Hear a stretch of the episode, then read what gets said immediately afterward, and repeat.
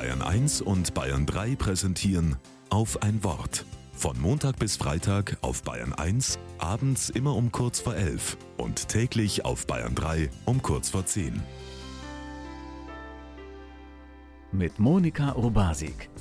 Während ich letztens mit einer Freundin telefoniere, fragt sie mich plötzlich, liegst du gerade?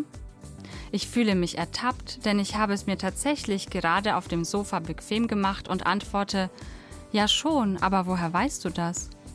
Sie sagt fröhlich, ach, ich höre das irgendwie an deiner Stimme. Ich muss schmunzeln. Was die Stimme wohl alles verraten kann? Dem aufmerksamen Hörer gibt sie preis, ob man rennt oder sitzt oder sogar liegt. Wie eine Visitenkarte kann sie dem anderen auch zeigen, ob man gesund ist oder krank, unbeschwert oder besorgt. Sie kann hoch sein oder tief, laut oder leise, rauchig oder besonders melodisch. Unverwechselbar gehört die Stimme zur Persönlichkeit eines Menschen dazu. Wirklich greifbar ist sie aber nicht, denn was sie preisgibt, entzieht sich meist der eigenen Kontrolle.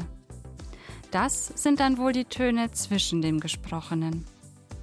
Und so manche Töne, die lösen was in einem aus wie der Gesang der Lieblingskünstlerin morgens im Auto, der einen zuversichtlich in den Tag starten lässt.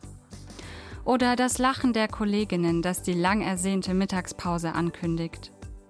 Die Stimme der eigenen Mutter, die nach Zuhause klingt. Oder die eines geliebten Menschen, wenn sie nach Geborgenheit tönt. Und vielleicht hatte man bei so mancher Stimme schon mal das Gefühl, ein Stückchen Himmel zu hören.